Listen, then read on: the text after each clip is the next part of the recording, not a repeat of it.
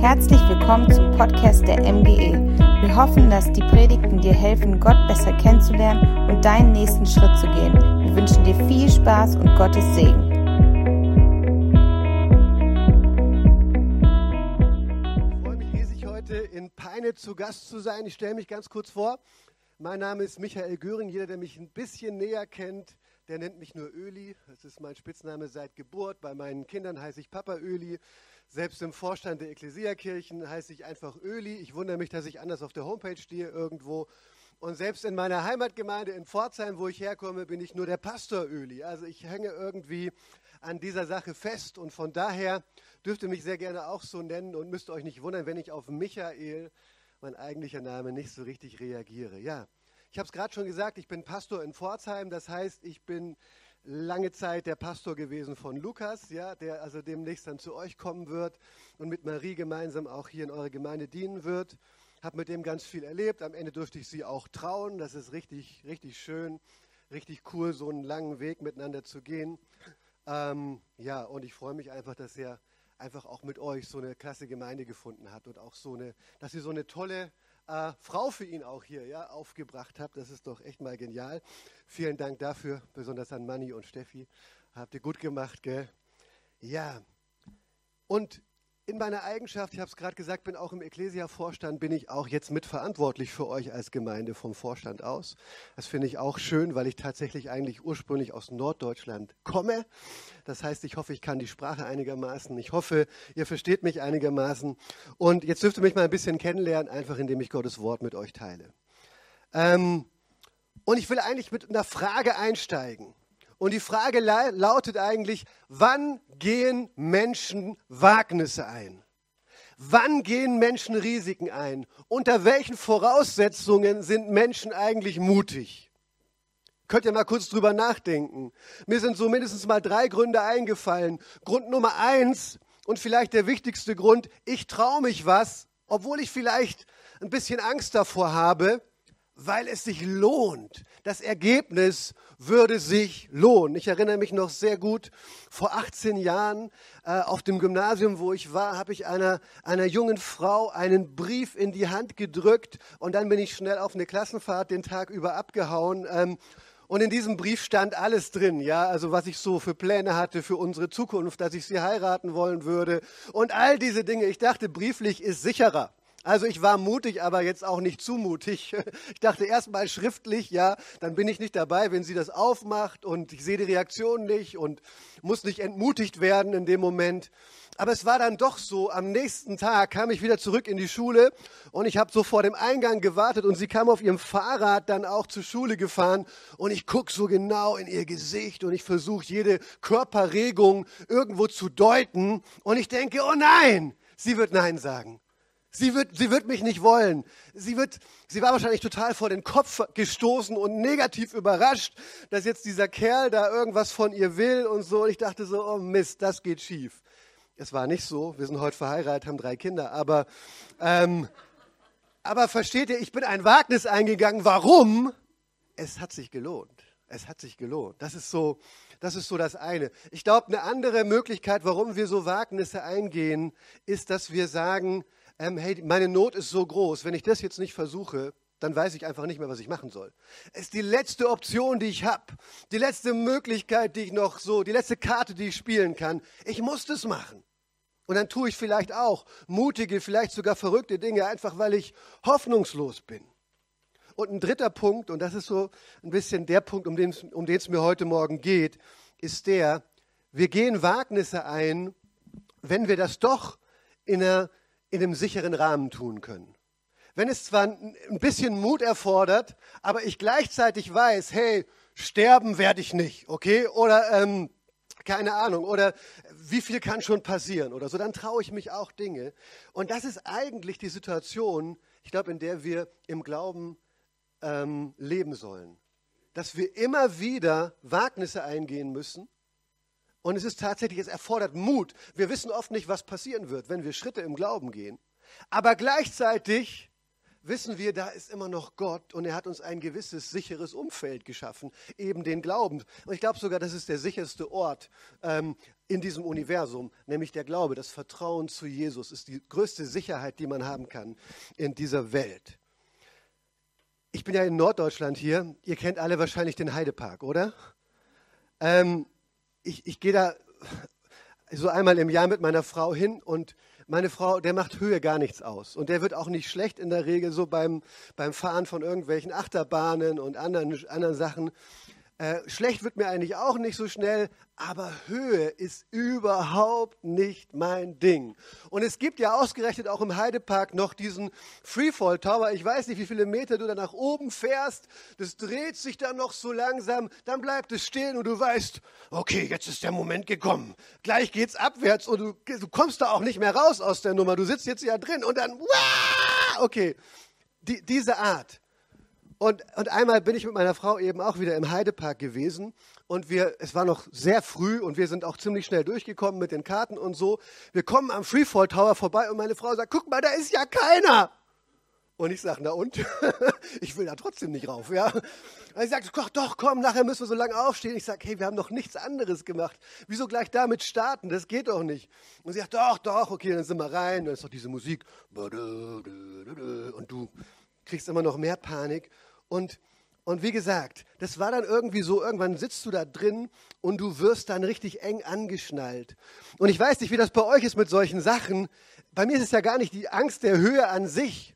Es ist das Kopfkino. In mir geht alles los. Ey, ey, dieser Bügel wird gleich aufgehen. Alle anderen, alle anderen Sitze funktionieren, aber meiner ist kaputt und ich werde hier raus. Ich werde hier rausgeweht aus diesem Freefall Tower. Ich werde auf diesen Boden aufschlagen. Ähm, Wow, und ich denke so, oder der, Abbre der Abbremsmechanismus, wenn wir runterfallen, der wird versagen und wir werden auf den Boden aufschlagen und wir werden alle sterben und so weiter, ja. Und dann, dann bist du irgendwann oben und das dreht sich und du guckst und du zitterst und du klammerst dich fest und sagst noch so, Schatz, ich liebe dich, ja. Das letzte Wort so, sag den Kindern, du denkst ja, dass sie überlebt, ja, sag den Kindern, ich liebe sie auch. Ähm, und dann, und dann noch ein kurzer Blick nach oben, Herr, warum schon jetzt, ja, und all diese Sachen, die man so sagt. Und dann kommt ein Gedanke, oder da kam ein Gedanke, der mich beruhigt hat. So vor meinem inneren Auge ist so ein Symbol aufgetaucht plötzlich. Es war nicht das Kreuz zugegeben, ähm, aber so ähnlich in Deutschland. Es war das TÜV-Symbol. Und mir, mir wurde plötzlich klar, ein deutscher TÜV-Beamter hat dieses Fahrgeschäft überprüft. Und ich habe gedacht, Halleluja, dass ich in Deutschland leben darf. Ich habe gesagt, ich wusste genau, die deutschen TÜV-Beamten, die haben hier jede Schraube umgedreht, die haben hier alles angeschaut. Es kann überhaupt nichts passieren. Und plötzlich bin ich fröhlich nach unten. Ich habe gar nicht richtig geschrien und ich dachte mir, Halleluja, Gott, Deutschland hat doch auch seine Vorteile neben manchen Nachteilen. Also ein deutscher TÜV-Beamter. Und das ist vielleicht ein bisschen ein Bild, was passt zu dem Bibeltext, den ich jetzt mit euch lesen möchte. Ich glaube, ich hoffe, dass ihr für mich da die Präsentation durchklickt. Philippa 3, 12 bis 14. Ich habe mal ein paar mehr Verse ähm, als den Vers jetzt äh, rausgesucht, den ihr, über den ihr jetzt immer predigen und sprechen wollt. Ab Vers 12. Da heißt es, Paulus ist es, der hier äh, schreibt und er sagt, nicht, dass ich es schon erreicht hätte oder schon vollkommen wäre ich jage ihm aber nach und vielleicht ergreife ich es, da auch ich von Christus Jesus ergriffen worden bin. Liebe Brüder und Schwestern, ich bilde mir nicht ein, dass ich es schon ergriffen hätte, aber eins tue ich, was zurückliegt, vergesse ich und strecke mich aus nach dem, was vor mir liegt. Ich richte meinen Lauf auf das Ziel aus, um den Siegespreis zu erringen, der unserer himmlischen Berufung durch Gott in Christus Jesus verheißen ist. Meine Predigt heißt heute einfach, vielleicht ist leicht. Vielleicht ist leicht. Und ich glaube, das ist tatsächlich eine sehr, eine sehr gute Überschrift über das Leben von jemandem, der mit Jesus unterwegs ist. Ja, es gibt immer ein gewisses Vielleicht, weil du lebst im Glauben. Du musst viele Dinge tun im Vertrauen auf Gott. Und du weißt eben nicht, wie genau alles ausgehen wird. Gott gibt dir auch nicht so einen Fünfjahresplan, wo alles schon drinsteht und du nachgucken kannst, so mit Bildern schon im Voraus irgendwie eingeklebt in dein Fotoalbum deines Lebens und du sagst, ah, jetzt kommt das, okay, und das. Ich wusste ja schon Bescheid. Nein, so funktioniert es eben nicht. Du weißt es nicht. Du kannst nur darauf vertrauen, dass Jesus eben gut ist. Und das ist die Art, wie du nach vorne gehst. Und deswegen ist mein erster Gedanke auch tatsächlich vielleicht. Mein erster Punkt heißt einfach vielleicht. Paulus, der sagt hier, vielleicht ergreife ich es. Und im Grunde beschreibt Paulus hier, wie Glaube funktioniert. Wenn wir zu Jesus gehören, sind wir einerseits auf eine Art und Weise zu Hause angekommen, wie das ohne Jesus niemals möglich ist.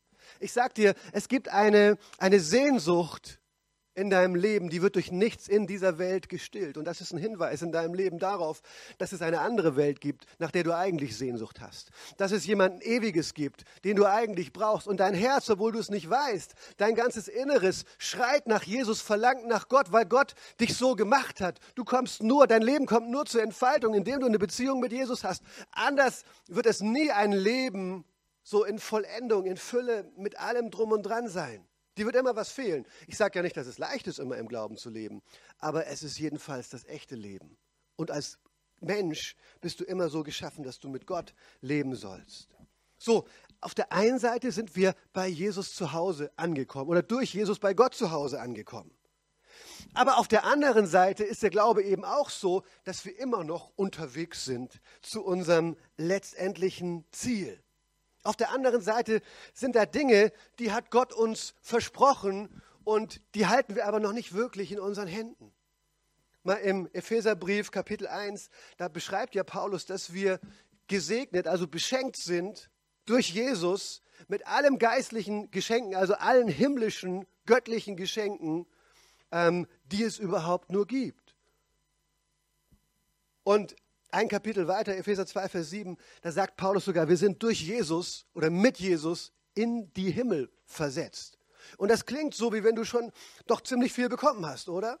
Wie wenn das Geschenk, was Gott für dich irgendwie äh, bereithält, ziemlich groß ist. Wie wenn dein Geschenketisch ziemlich knallevoll ist, oder? Und das ist die eine Sache. Und die Dinge gehören dir schon, aber Paulus gebraucht hat immer wieder ein Bild, sie gehören dir ähm, im Sinne eines Erbes. Das heißt, ein großer Teil von diesem Erbe, der wird erst ausgezahlt, wenn dein Leben hier auf dieser Erde zu Ende geht und, und du mit Jesus sozusagen in die vollkommene Verbindung eingehst, in seinem Reich bist, in seiner ewigen Welt bist, mit ihm zusammen. Dann wird erst das Erbe voll ausgezahlt. Aber gleichzeitig sagt Paulus eben auch und sagt uns das Wort Gottes auch, dass wir durch den Heiligen Geist, das ist die Gegenwart Gottes, das ist Gott selber, der in uns leben will, dass wir schon den ersten Anteil von unserem Erbe bekommen haben, in den Händen halten. Dass wir ganz vieles schon in Anspruch nehmen dürfen, auch von den Versprechen, die Gott uns gegeben hat. Und Paulus sagt hier eben, ähm, ja, es ist eben so eine gewisse Spannung. Wir können noch nicht an alles ran das steht eben noch aus, dass wir an alles rauskommen. Paulus könnte auch mit anderen Worten sagen, ich selber, ich bin noch nicht ganz der. Er sagt ja, ich bin noch nicht angekommen, ich habe es noch nicht gepackt, ich bin noch nicht vollkommen. Er sagt, hey, da sind noch gewisse Dinge in meinem Leben, ein gewisser Weg, den es noch zu gehen gilt. Ich muss Jesus immer noch besser kennenlernen. Ich bin noch nicht voll da. Da kann ich jeden Tag dazulernen, in jedem Gottesdienst, jedes Mal, wenn ich meine Bibel aufschlage. Jedes Mal aber auch, wenn ich, wenn ich ins Gebet gehe. Und dann sagt er auf der anderen Seite auch, es gibt auch noch was zu tun für mich, solange ich auf dieser Erde bin. Da gibt es eine Bestimmung, die Gott für mich hat. Und da darf ich etwas leben, um auch eine Inspiration zu sein für Menschen auf dieser Welt, um ihnen zu zeigen, dass es da einen Vater im Himmel gibt, der sie liebt und der sie eigentlich zu sich nach Hause einlädt. Und Paulus sagt, ich bin noch nicht vollkommen. Er sagt, hey, ich bin auch noch jemand, der liegt oft genug daneben. Ich sündige noch. Ich, ich, ich rebelliere immer noch gegen Gott.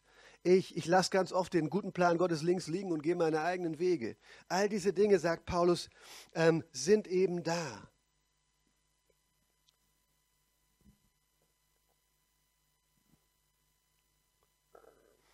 Und dann sagt Paulus eben, ähm, aber ich will mich danach ausstrecken. Und dann sagt er, vielleicht ergreife ich es. Vielleicht packe ich es. Und als ich das so gelesen habe, ich habe das zugegeben auch in der Zürcher Bibel äh, gelesen, die übersetzt es aber ziemlich wörtlich oder ganz wörtlich müsste man sagen, ob ich es wohl ergreife. Aber es ist jedenfalls für diejenigen, die Deutsch mögen, es ist konjunktiv. Das heißt, es ist eine Möglichkeitsform. Es ist noch nicht, es ist noch nicht irgendwie hundertprozentig verwirklicht. Es ist noch etwas, ja, es ist noch eine Spannung da, sage ich mal so. Vielleicht ergreife ich es. Das heißt, es ist möglich, aber es könnte auch immer noch anders kommen. Und ich dachte mir so, Mensch, was für ein Mist, oder? Wieso steht da vielleicht? Glaube soll mir doch Sicherheit geben. Vielleicht hört sich nicht unbedingt nach Sicherheit an. Aber ich glaube, hier ist ein ganz wichtiger Gedanke. Jesus will uns tatsächlich Sicherheit geben, aber er will uns niemals Selbstsicherheit geben. Das ist, glaube ich, das Entscheidende, was wir hier wissen müssen. Wenn Gott sich auf uns einlässt, dann ist das allein aus Gnade. Das heißt, es ist nur ein Geschenk. Und es ist allein aus Glauben. Das heißt, es funktioniert nur, indem wir vollkommen zu 100 Prozent auf ihn vertrauen, nicht irgendwelches Vertrauen auf uns selbst setzen.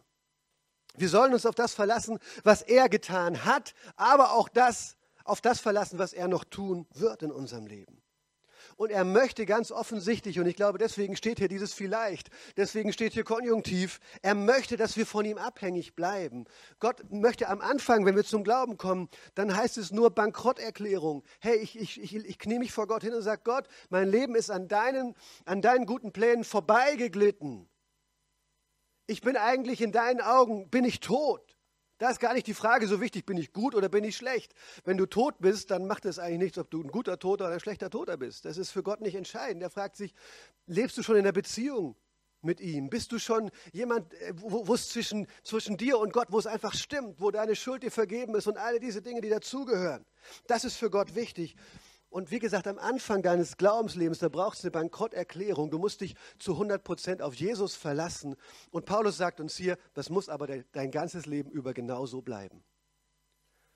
Es darf nicht einen Moment geben, wo wir uns irgendwo so dann wieder rausnehmen und sagen, okay, Jesus, danke für den Anfang, jetzt kriege ich es alleine hin. Ich, ich, ich bin jetzt soweit, oder? Ich bin jetzt soweit. Das funktioniert. Wisst ihr, im, im ersten Kapitel vom Philipperbrief, wo wir jetzt hier die, diese Bibelverse gelesen haben, da heißt es ja, ähm, Paulus sagt, ich bin mir sicher, der das gute Werk, also dass Menschen zum Glauben gekommen sind, in euch angefangen hat, der wird es auch vollenden. Das heißt, Jesus ist der, der es anfangen muss mit dir, aber er muss es auch vollenden. Sonst gehst du immer noch pleite, du wirst immer noch gegen die Wand fahren. Und dann gibt es noch einen viel krasseren Bibelvers, den würde ich so sagen, wenn mal der Philipperbrief gelesen wird, den überspringt man dann gerne. Philippa 2, 12 bis 13, ein Kapitel vorher, da heißt es, wirkt nun weiterhin mit Furcht und Zittern auf eure eigene Rettung hin. Man könnte auch vielleicht sagen, lebt sie aus, haltet daran fest. Und jetzt kommt es aber, denn Gott ist es, der das Wollen, du willst nicht mal, was Gott will, alleine. Abgefahren, oder? Das ist dieses, im Sinne, das ist dieses, was ich damit gemeint habe, dass du tot bist. Ob du menschlich gesehen gut oder schlecht bist, interessiert Gott nicht, wenn du nicht das willst, was er will. Weil das ist, das ist die Bestimmung eigentlich, mit der du erschaffen worden bist, das zu wollen, was Gott will, in der Beziehung mit Jesus zu leben, dich von ihm ähm, inspirieren zu lassen und ihn groß zu machen mit deinem Leben. Denn Gott ist es, der in euch das Wollen und das Vollbringen wirkt, zu seinem eigenen Wohlgefallen. Gott ist so unfassbar auf seine eigene Ehre bedacht. Er möchte tatsächlich, dass er groß gemacht wird über deinem Leben und nicht du. Aber weißt du, Gott ist gleichzeitig sozusagen ein eifersüchtiger Gott, dem es um seine eigene Ehre geht. Aber er muss auch so sein, weil wenn er deine Ehre in deinem eigenen Leben zulässt, dann weiß er genau, du gehst verloren, du scheiterst mit deinem Leben. Nur wenn, wenn, wenn Jesus in deinem Leben geehrt wird über allem anderen, nur dann wird dein Leben richtig gut ausgehen. Er kennt das Ende der Geschichte, er weiß, wie der Film geschrieben ist. Also Gott sagt vielleicht, damit wir nicht vergessen, dass wir ohne ihn nicht klarkommen. Gott sagt möglicherweise, damit wir ihn umso mehr suchen und immer wieder Hunger nach ihm haben. Gott lässt eine gewisse Unsicherheit zu, weil er sich den Mut wünscht, ihm zu glauben, ihm zu vertrauen, an ihm festzuhalten. Glaube braucht tatsächlich Mut. Du weißt eben nicht immer, was kommst. Du kriegst eben nicht diesen detaillierten Fünfjahresplan. Und Paulus sagt, Jo, und ich gebe alles. Ich jage diesem Ziel hinterher. Ich laufe mit aller Kraft, um es zu erreichen. Ich strecke mich nach ihm aus, damit ich es vielleicht am Ende erreiche. Und ich will dich heute ermutigen, so wie Paulus in seinem Leben etwas gewagt hat, im, im Glauben, dass du auch etwas wagst. Wer weiß, was durch dein Leben geschehen könnte, wenn du dich mit aller Kraft auf Jesus ausrichtest, wenn du nie der, der eigenen Selbstsicherheit und deinem, was du selber alles kannst, so großen Raum gibst, sondern einfach Gott mit deinem ganzen Leben groß machen willst. Es könnte so viel durch dich passieren. Diese Welt könnte ein anderer Ort werden durch dich. Davon bin ich überzeugt. Und Gott sagt im Glauben, da will ich dich herausfordern. Ich will dich ganz, ganz bewusst in manche Unsicherheit reinwerfen, ähm, weil das ist einfach das, was du brauchst, damit dein Glaube gesund bleibt. Wow. Ich habe da mal zwei Geschichten erlebt. Die eine ging gut aus, die andere fand ich eine Katastrophe. Ja. Aber ich bin ja, äh, ich teile mit euch heute Morgen alles, okay? Die erste Geschichte war, ich saß zu Hause am Schreibtisch und ich wollte eigentlich am Abend noch so zum Gebetsabend gehen in unserer Gemeinde. Und meine Frau kommt rein und sie sagt, ey Schatzi, du gehst doch nachher noch zum Gebetsabend. Ich habe da noch von unserem Lerntreff, habe da noch so ein Buch für eins von den, von den Kids. Kannst du das Buch bitte bei dieser Familie noch vorbeibringen? Und ich sage, obwohl ich genau wusste, was sie meint, äh, ja, ich werde es ihnen in den Briefkasten werfen. Das war so eine jesidisch-kurdische Familie, keine Christen und so weiter. Ne? Ähm, und ich kannte die gar nicht. Meine Frau kannte die relativ gut. Ich kannte nur die Kids. Und ich bin einfach niemand, der so ganz gerne irgendwo hingeht und tausend neue Leute kennenlernen. Das kann dir aber immer passieren in so einer Kultur. ja. Ähm, und er gesagt, ich werde es im Briefkasten werfen. Okay, meine Frau ist weise. Sie geht erstmal wieder raus, kommt nach zehn Minuten wieder und sagt, ah, Schatzi, ich glaube, es wäre wirklich gut, wenn du das Buch persönlich bei der Familie vorbeibringen würdest. Und ich sage, nein, mache ich nicht und gib mir das hier jetzt, ich werde es in den Briefkasten werfen und so. Ne? Ich meine, welcher Mann will sich schon von seiner Frau was sagen lassen? Sind wir doch mal ehrlich. Gell? Ihr seid da schon weiter als ich. Aber ähm, naja, dann gehe ich in den Gebetsabend und ich habe selber Lobpreis gemacht, Gitarre gespielt. Ähm, und nach dem ersten Lied so Gottes Stimme in meinen Gedanken. Was hast du gerade gesungen, Öli? Ja, dass du groß bist und so weiter und so. Siehst du? Und über wen hast du da nicht gesungen? Ja, über mich. Und er sagte, hey, es gibt einen Unterschied zwischen uns. Du bist mein Kind, aber ich bin auch dein Herr. Und ich möchte nicht mit dir darüber, diskutieren, wenn ich dir so Impulse gebe und du ganz genau weißt, dass sie von mir sind. Ich will einfach, dass du es machst. Oh, und ich habe gedacht, ich will nicht, aber ich war so, war, so, war so überführt, war so von Gott irgendwie berührt und habe dann tatsächlich dieses Buch geschnappt. Das letzte Gebet war gesprochen. Ich renne aus der Gemeinde raus, zwei Straßen weiter rüber in dieses Haus und ich klingel und ich bete so, Herr, lass wenigstens nur die Familie da sein, nicht noch irgendwelche Verwandten und so. Ne? Und dann irgendeine Stimme, die ich nicht verstanden habe, ich denke, geh mal hoch. Ne? Und dann stehe ich vor der Tür. Äh, Tür geht auf und ich sehe schon, so ein Blick ins Wohnzimmer, 15 Leute, die da im Wohnzimmer sitzen. Und ich dachte mir, oh Herr, warum? Aber es war cool. Ich bin dann reingegangen und ich habe mich war den ganzen Abend schön gegessen und so weiter, habe mich gut unterhalten mit den Leuten. Und der älteste Bruder von der Familie war da. Und in dieser Kultur ist der älteste Bruder, wenn der Vater gestorben ist, der Chef. Ja? Und das war so. Und dieser älteste Bruder, der hat mich ganz viel dann gefragt über unsere Gemeinde, über unseren Lerntreff und so weiter. Und hat am Ende den Weg freigemacht, dass alle Kinder, alle seine, seine eigenen Kinder und die, die Cousins und Cousinen zu uns in den Lerntreff kommen konnten. Und ich dachte mir, wie cool, wenn man auf Gott hört. Aber das bedeutet auch Glaube. Du weißt nicht, was kommt. Und es muss nicht mal immer so gut ausgehen. Es gab einen anderen Fall, da war eine Frau bei uns in der Gemeinde, alleinerziehende Mutter. Ich hatte gar nicht so ein gutes Verhältnis zu ihr. Manchmal war die auch schwierig. Aber dann war ihr Vater mit einem Schlaganfall im Krankenhaus und sie hatte halt Angst, dass er stirbt. Und es war auch, stand auf Messerschneide, so sage ich mal. Ne? Und dann hat sie mich angerufen und sagt, ey, Öli, es wäre doch so gut, wenn du mit ins Krankenhaus kommen würdest und einfach nochmal mit meinem Vater über den Glauben redest, weil ich kann das nicht. Und ich dachte mir, na toll, wieso könnt ihr nicht das mal selber machen? Ja? wieso muss das immer der Pastor machen? Aber irgendwie habe ich auch da gespürt, hey, nutzt die Gelegenheit, ne? nutzt die Gelegenheit. Und dann mich zu Hause vorbereitet, irgendwas aufgeschrieben und dachte so, Herr, lass ihn ein Einzelzimmer haben, ne? lass ihn in dem Zimmer sein, nicht irgendwo anders und so weiter. Und, äh, und lass, ihn, lass ihn irgendwie positiv drauf sein und so weiter. Und dann, er hatte auch eine Freundin da mittlerweile, die sehr aggressiv gegenüber dem Glauben war, lass die Freundin nicht da sein. Naja, und ich kam in das Krankenhaus äh, so an der Hauptanmeldung und direkt daneben saß er. Ja? Also alles voller Menschen dort. Ne? Da waren die Ärzte, die Schwestern, da waren alle möglichen Leute, die gewartet haben, da waren andere Besucher und da war auch er und da war auch seine Freundin und so weiter und so fort. Und ich dachte mir, aha, warum? Okay. Und ich sage euch, ähm, ich habe an dem Tag einfach mit ihm über den Glauben geredet. Ich habe mich einfach überwunden. Ich habe nicht viel darüber nachgedacht und so. Ich glaube, sie waren davon nicht begeistert. Ich glaube, er war davon nicht begeistert. Ich glaube, seine Freundin war davon nicht begeistert. Aber ich habe es gemacht und ich glaube, das ist einfach, was Glaube ist. Es kommt nicht immer darauf an, ähm, dass, dass, dass es alles, alles toll ausgeht für uns und wir hinterher sagen können, wow, super, schöne Geschichte, die ich erzählen kann in der nächsten Predigt oder, oder irgendwelchen Freunden. Nein, es kommt einfach darauf an, dass wir, dass wir das tun, was, was Jesus von uns möchte. Und das bedeutet so im Glauben zu leben, dieses vielleicht, ja, ich, ich weiß nicht, was passiert, aber ich entscheide mich einfach, Jesus zu folgen. So, warum lohnt sich das aber so sehr, das zu tun? Und das ist mein zweiter Gedanke, weil vielleicht leicht ist. Vielleicht ist leicht, habe ich gesagt. Und ich glaube wirklich, vielleicht ist im Grunde leicht. Denn direkt nachdem Paulus gesagt hat, vielleicht werde ich es ergreifen, sagt er auch, aber ich bin von Jesus Christus ergriffen. Und das finde ich das Erstaunliche. Das ist die Sicherheit. Das ist der TÜV-Beamte. Versteht ihr, was ich meine? In unserem Leben. Das ist die Grundlage, dass wir uns auch was trauen können, weil wir ein gewisses sicheres Umfeld in unserem Glauben eben haben. Vielleicht ist leicht. Also ich habe vorhin schon gesagt, die Unsicherheit des Glaubens ist der Ort der größten Sicherheit im Universum. Das ist meine Überzeugung. Und ich glaube, wenn Paulus sagt, ich bin von Jesus Christus ergriffen, dann bedeutet das sicher auf der einen Seite, dass Paulus Jesus liebt über alles andere, dass er voller Leidenschaft für Jesus ist, dass die Ziele von Jesus seine eigenen Ziele sind und dass dieser, dieser Jesus auch sein eigenes Leben bestimmt. Das heißt sicher auch, ergriffen zu sein von etwas, okay?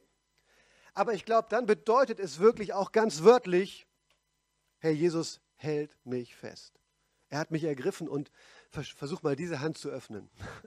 Das ist die stabilste Hand im Universum.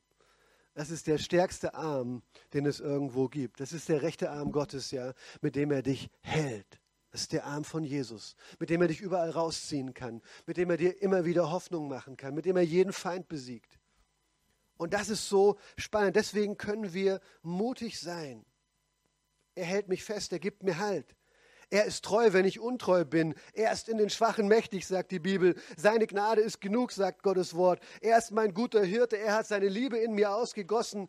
Er hat mich mit seiner Gegenwart erfüllt. Er versorgt mich. Er hat mir ewiges Leben geschenkt. Er hat mir vergeben und vergibt mir immer wieder neu, wenn ich ihn darum bitte.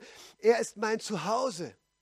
Er hat mich aus Gnade gerettet. Es war ein Geschenk. Und er umhüllt mich auch mit Gnade, weil ich fall immer wieder. Und Paulus sagt ja auch über sich selbst, ich bin noch nicht vollkommen. Das ist auch so wichtig, dass wir da nicht ein, ein, falsches Gefühl haben von Sicherheit. Wir werden schon angekommen, alles ist schon da, alles steht uns schon zur Verfügung als Kinder Gottes. Es gibt so eine theologische Richtung heute, die auch immer wieder, ich bekenne einfach nur, ich bin alles schon und so weiter. Nein, du bist in erster Linie mal abhängig im Glauben von Jesus und bestimmte Dinge sind noch nicht verwirklicht. Ja? Die Pfingstbewegung am Anfang, da hat man geglaubt, hier in Deutschland, man, man, man hat eine Erfahrung mit dem Heiligen Geist, der Gegenwart Gottes und dann sündigt man nicht mehr. Das hat aber keiner von denen bis zum Ende seines Lebens durchgehalten. Warum? Die Erfahrung. Ja. Jeder hat wieder Mist gebaut und dann hat er sich gesagt, na, die Lehre ist schwierig, oder? Also die, die, passt mit meinem, die passt mit meiner Erfahrung einfach nicht zusammen. Und das ist wahr. Wir haben zwar Sieg durch, durch, durch Jesus auch über Schatten in unserem Leben und über blöde Verhaltensweisen und über Dinge, die, die Gott hasst, aber es ist immer unvollkommen, solange wir auf dieser Erde sind. Ja, Jesus hat mir aber auch seine Gerechtigkeit geschenkt, seine eigene Gerechtigkeit. Nicht, dass aus mir selbst nur Gerechtigkeit kommt, aber er hat mir seine Gerechtigkeit sozusagen um den Hals gehängt. Verliehen, geschenkt bin ich damit.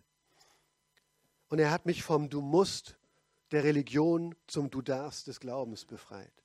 Versteht ihr, wir sind in eine Situation reinversetzt, wir können so mutig leben, weil wir schon wissen dürfen, wir sind Kinder Gottes, uns ist vergeben, wir haben schon ewiges Leben und wenn wir an dem festhalten, der es angefangen hat, dann wird das auch vollenden. Das ist tatsächlich die größte Sicherheit, die es überhaupt nur geben kann.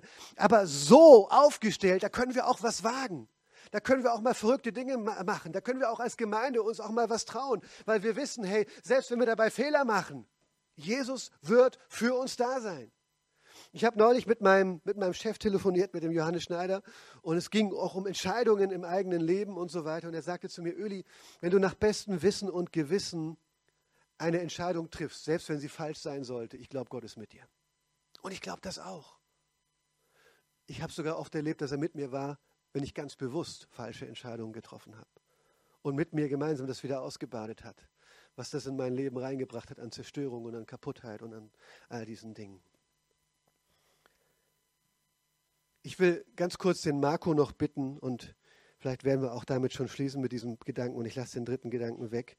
Ähm, Marco hat es erlebt. Marco ist bei uns ähm, jemand, der Theologie studiert, Pastor in Ausbildung in unserer Gemeinde und er hat das tatsächlich erlebt, dass Jesus ihn ergriffen hat, auch in richtig krassen Situationen. Marco, erzähl uns das. Ja, guten Morgen. Also Uli hat mich gebeten, die Geschichte, die Geschichte hinter meinen zwei Tattoos auf meiner Hand zu erzählen, hinter diesem Anker und dem Semikolon. Und Manch einer fragt sich bestimmt, wieso habe ich das gemacht oder wieso verunstalte ich mich so? Und wieso gerade diese zwei Symbole, ein Semikolon, mag ich die deutsche Grammatik so sehr oder der Anker, vielleicht weil Marco Norddeutscher ist, wurde mir oft, wurde oft vermutet, dass es daran liegt, aber diese beiden Tattoos haben eine sehr tiefe Bedeutung und zwar vor über zehn Jahren wurde ich wirklich krank. In meinem Leben kam auf einmal Depression und Angststörungen, es kam über meinem Leben immer wieder und wieder. Ich habe damals mein Abitur abgebrochen, weil ich es nicht mehr hinbekommen hatte. Ich hatte Panikattacken. Ich hatte mein Leben nicht mehr selbst im Griff gehabt. Und es kam der Moment in meinem Leben, wo ich gesagt habe, ich setze meinem Leben einen Punkt. Aber da kam Gott in mein Leben und hat gesagt, nein, deine Geschichte ist noch nicht vorbei. Und hat aus diesem Punkt ein Semikolon gemacht. Und dafür steht das Semikolon. Dieses Gott ist der Autor meines Lebens und ein Semikolon bedeutet, der Autor hätte diesen Satz beenden können, aber er entscheidet sich, diesen Satz fortzusetzen. Und das ist mein Leben. Mein Leben ist dieser Satz. Ich dachte, ich bin Autor, aber Gott kam und sagt, nein, die Geschichte geht weiter, hier ist nur eine kurze Pause. Und da kommt der Anker ins Spiel. Und der Anker steht dafür, dass ich meinen sicheren Hafen gefunden habe. Ich bin verankert in Jesus. Und in dieser schwierigen Lebenslage hält mich dieser Anker in Jesus. Diese schwierigen Situationen, diese Depressionen kommen kommt vielleicht wieder, aber ich weiß, ich habe meinen Halt in Jesus. Er hält mich fest. Und das hat mein Leben wirklich komplett verändert. Ich leide nicht mehr so stark darunter. Die Angststörungen sind weg. Und dieser Anker hält mich fest und er zieht mich in die richtige Richtung. Und so wurde aus mir ein damals sehr kranker Mensch jetzt ein angehender Pastor. Ja.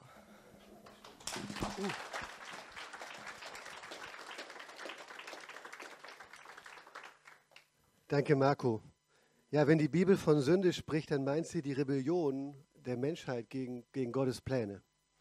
Und diese Rebellion, diese Sünde ist eine Macht in dieser Welt, die uns richtig kaputt machen kann als Menschen, oder? So, dass man seinem Leben eigentlich ein Ende setzen möchte. Dass man nicht mehr weitermachen möchte.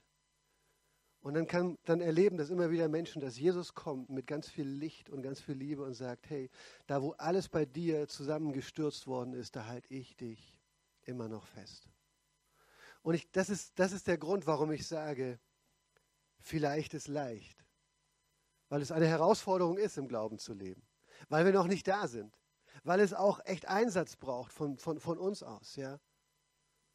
Aber gleichzeitig in allem hat Jesus unser Leben fest in der Hand und er wird uns nicht loslassen. Ich habe das ganz ähnlich erlebt wie Marco mit Anfang 20. Äh, jung verheiratet, ein Kind da und ich dachte eigentlich, hier wird es nicht mehr weitergehen. Ganz ähnlich ähm, Depressionen und ach, Stress in der Ehe und all diese Dinge. Ähm, und ich habe das erlebt in einem Moment, wo menschlich war nichts möglich. Selbst meine Eltern sind heute hier. Ich glaube, in der Zeit sind sie nicht wirklich an mich rangekommen oder da, das war irgendwie durch, da war eben diese Dunkelheit dazwischen, sage ich mal so. Ne? Und, und in der Ehe auch und mit, in, in, die Gemeinde bin ich überhaupt nicht gerne gegangen in der Zeit. Beten konnte ich eigentlich gar nicht. Bibel lesen wollte ich nicht. Es hat mich alles geärgert, weil es so, es war so anders als das, was ich gerade erlebt habe. Ich habe vielleicht auch die richtigen Bibelstellen nicht alle gefunden in dem Moment, aber, ähm, aber es ging mir echt dreckig und ich, ich habe keinen Weg daraus gefunden, obwohl ich mit aller Kraft versucht habe, daraus zu kommen. Und dann erinnere ich mich noch, wie heute, in einer Nacht war ich bei uns im Wohnzimmer, nachts um drei, und ich war verzweifelt vor Gott da und habe gesagt, Gott, was ist das alles hier? Warum sieht mein Leben so aus? Warum habe ich das verdient? Und so weiter. Ne? Das sind so die Fragen, die wir Menschen dann immer stellen. Also wenn Gott uns immer geben würde, was wir verdienen, ich glaube, das wäre nicht besonders erfreulich so für uns. Ne? Weil wir, wenn wir, wenn wir so eine Frage stellen, Gott, warum, dann sind wir ja immer auf beiden Augen blind. Wir, wir, wir sehen gar nicht die ganzen Sachen, die wir so verbockt haben und so weiter. Gell? Das ist ja manchmal schon sehr selektiv, wie wir da schreien. Ähm, aber ich war einfach, ich war Game Over. So kann man es nur sagen, ja.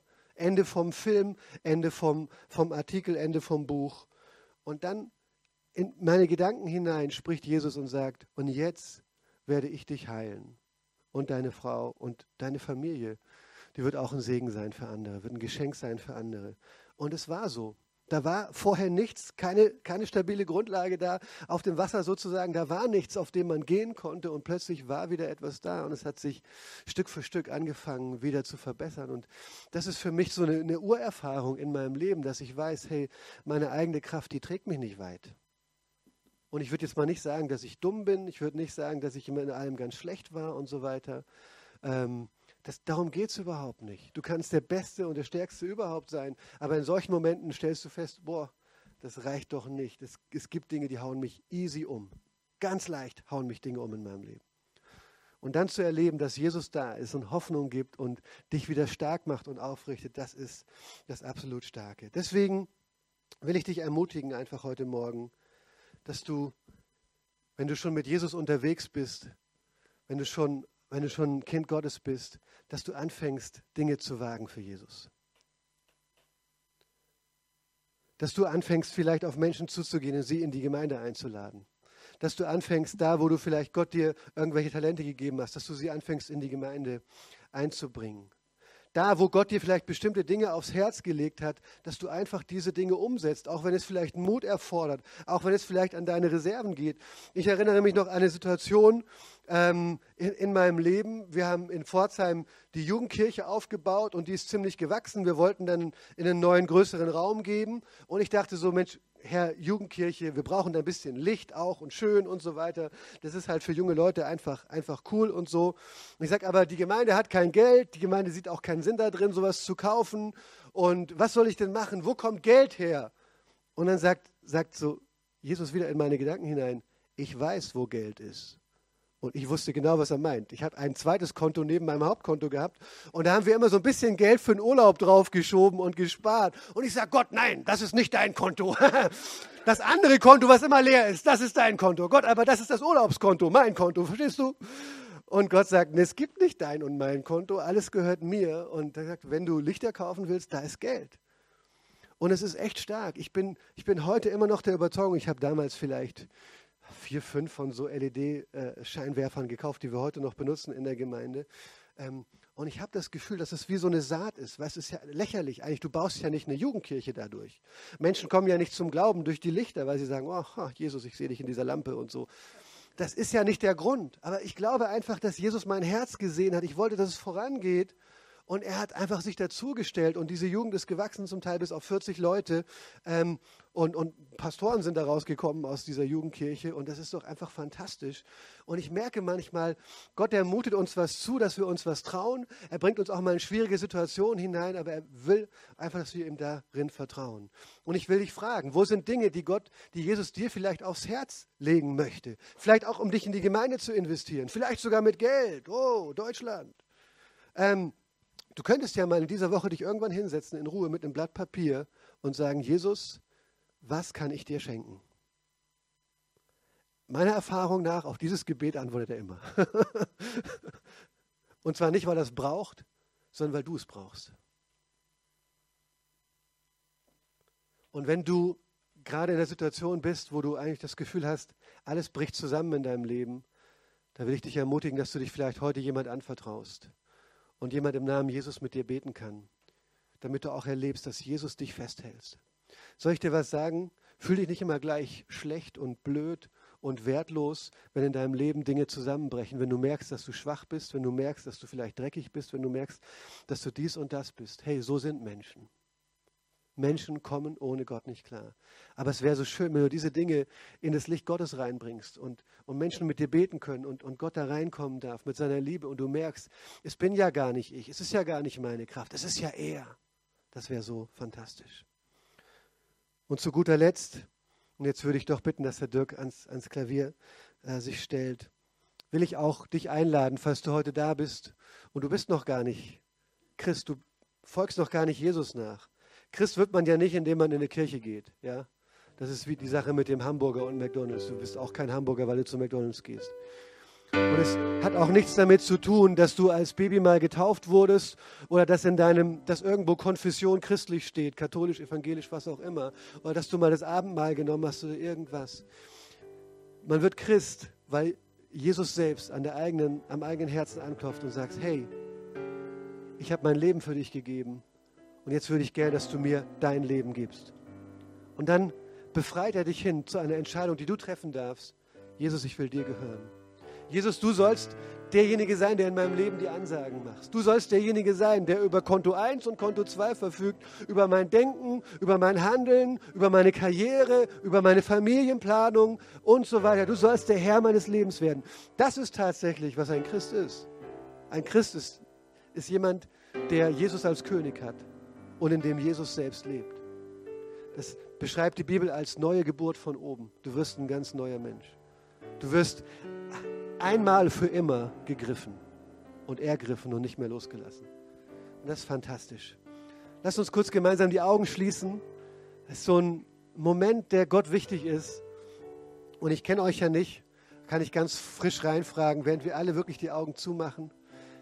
Auch wenn ihr mich vielleicht gern noch seht, das nehme ich dankbar an, aber ähm, könnt mich später wieder anschauen. Hey, wenn du heute da bist und du merkst, ja, Jesus steht vor mir und er lädt mich ein, ein Kind Gottes zu werden. Und er sagt mir, hey, ich habe mein Leben für dich gegeben an diesem Kreuz, von dem wir heute immer wieder gesungen haben. Mein Blut tatsächlich, was geflossen ist an diesem Kreuz, das reinigt dich von aller Schuld, von aller Scham auch. Und wenn du merkst, da ist Jesus und der lädt dich heute ein, dann heb doch kurz deine Hand, ich möchte mit dir beten, wenn du sagst, ich will heute ein Kind Gottes werden. Es kann ein erster Schritt sein. Es ist nicht das Ende, aber es ist der Anfang, von dem wir heute schon gehört haben. Ist da jemand da, der heute sein Leben mit Jesus echt teilen möchte, der sagen möchte, das Leben gehört dir? Sehe ich im Moment nicht. Falls doch, du darfst gerne noch hinterher auf mich zukommen, auf Martin. Ah, hier ist doch jemand. Okay, sehr, sehr cool. Hey, ich bete für dich. Stark.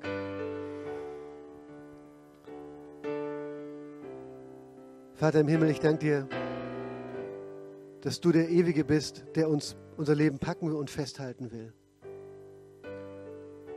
Herr, ich danke dir für die Person, die sich jetzt gemeldet hat, Herr Jesus. Herr, und sie darf jetzt wirklich ihr Leben, ihr Versagen, ihre Schuld, ihre, ihren Kampf gegen dich, Herr Jesus, alle Sünde vor dich bringen, darf dich um Vergebung bitten und darf sagen, Herr, ich will dein Kind werden. Und wenn du das bist, du darfst es in diesem Moment sagen, Jesus, ich will dein Kind sein. Sag jetzt in diesem Moment, Jesus, Ergreif mein Leben. Mach mein Leben stabil, haltbar, stark. Und du darfst auch sagen, Jesus, erfüll mich mit deinem Heiligen Geist, mit deiner Gegenwart. Erfüll mich mit dir selbst. Der allmächtige Gott, der will in dir leben. Das ist so fantastisch. Vater im Himmel, und wir danken dir, dass du, dass du dieses Gebet annimmst und dass sich der Himmel jetzt freut, weil eine Person zu dir durchgebrochen ist. Halleluja. Ich segne jeden, der hier ist, Herr, dass er deine Stärke ganz neu kennenlernt und mutig, Herr Jesus, ein leichtes Vielleicht angeht in seinem Leben, Herr Jesus. Amen.